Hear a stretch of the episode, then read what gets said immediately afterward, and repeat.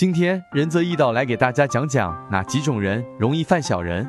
一、流年不上者，命书言，富贵虽定于格局，穷通全在运线。如常言，命好不如运好，运主大运，流年如大运年所出现的干支为忌神，忌神冲、克、刑、伤，影响到八字的五行平衡，就会导致晦气连连，丢官失职，口舌不断，小人作梗。一般而言，身强之人。八字中有比肩者，命犯小人；身弱之人，八字中有七杀的，命犯小人。二、命中伤官过旺者，伤官本无好坏，但伤官过旺则影响心性与运势。伤官过旺克制官煞星，官煞星会制约管制自己原则之心，也代表上司。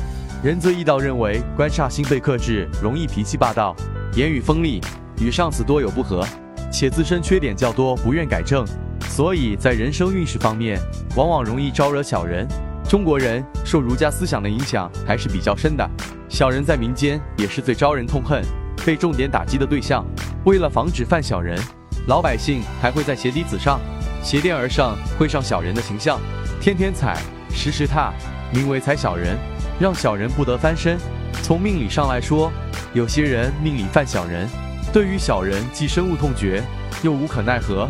一般来说，命犯小人，要从根本上化解小人，除了调整心态，凡事忍让、谦冲致和外，最重要的是从八字命理出发，寻求一种克制小人的有力方法。化解小人最好的方法是通过仁则易道化小人法式化解，此法式适用于工作上，你的为人处事得到上级的认可，小人们会嫉妒你，在背后说是非或做些小动作，影响你在领导面前或公司里的形象。或在生活上，总有些长舌妇七嘴八舌的嚼舌根，影响你的生活。运用各种法门，可将背后小人软化，停止对你的骚扰。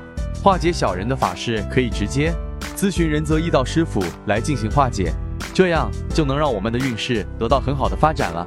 认清小人，同时也要懂得如何相处，不得罪他们，保持距离，小心说话。在小人面前，尽量不要发表自己的观点。以免被他人断章取义、反加利用。当忍无可忍且时机成熟时，应快刀斩乱麻，迅速摆平，以防悲剧的发生。仁则义道最后要提醒各位善信：只有正规的道观科仪法事才有法力，其他外门邪道都会有反噬。